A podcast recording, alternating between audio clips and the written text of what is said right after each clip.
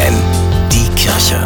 Nachgedacht. Die Bilder, die uns täglich über die Nachrichten erreichen, machen viele Menschen traurig, wütend und auch ängstlich. Verzweifelte Mütter mit ihren erschöpften Kindern, zerbombte Städte, Menschen auf der Flucht, die nur noch das Allernötigste besitzen. Dunkel sind diese Tage. Bemerkenswert ist aber auch, wie viele Menschen sich hilfsbereit und solidarisch zeigen.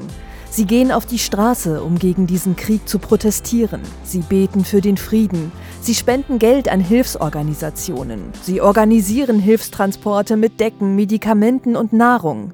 Sie empfangen ankommende Menschen an den Bahnhöfen mit offenen Armen.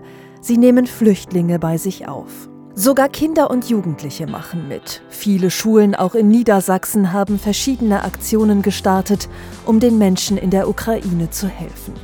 All diese Aktionen sind kleine Lichter in der Dunkelheit, die uns gerade umgibt. Sie zeigen, jeder kann etwas tun, jeder kann helfen im Rahmen seiner Möglichkeiten.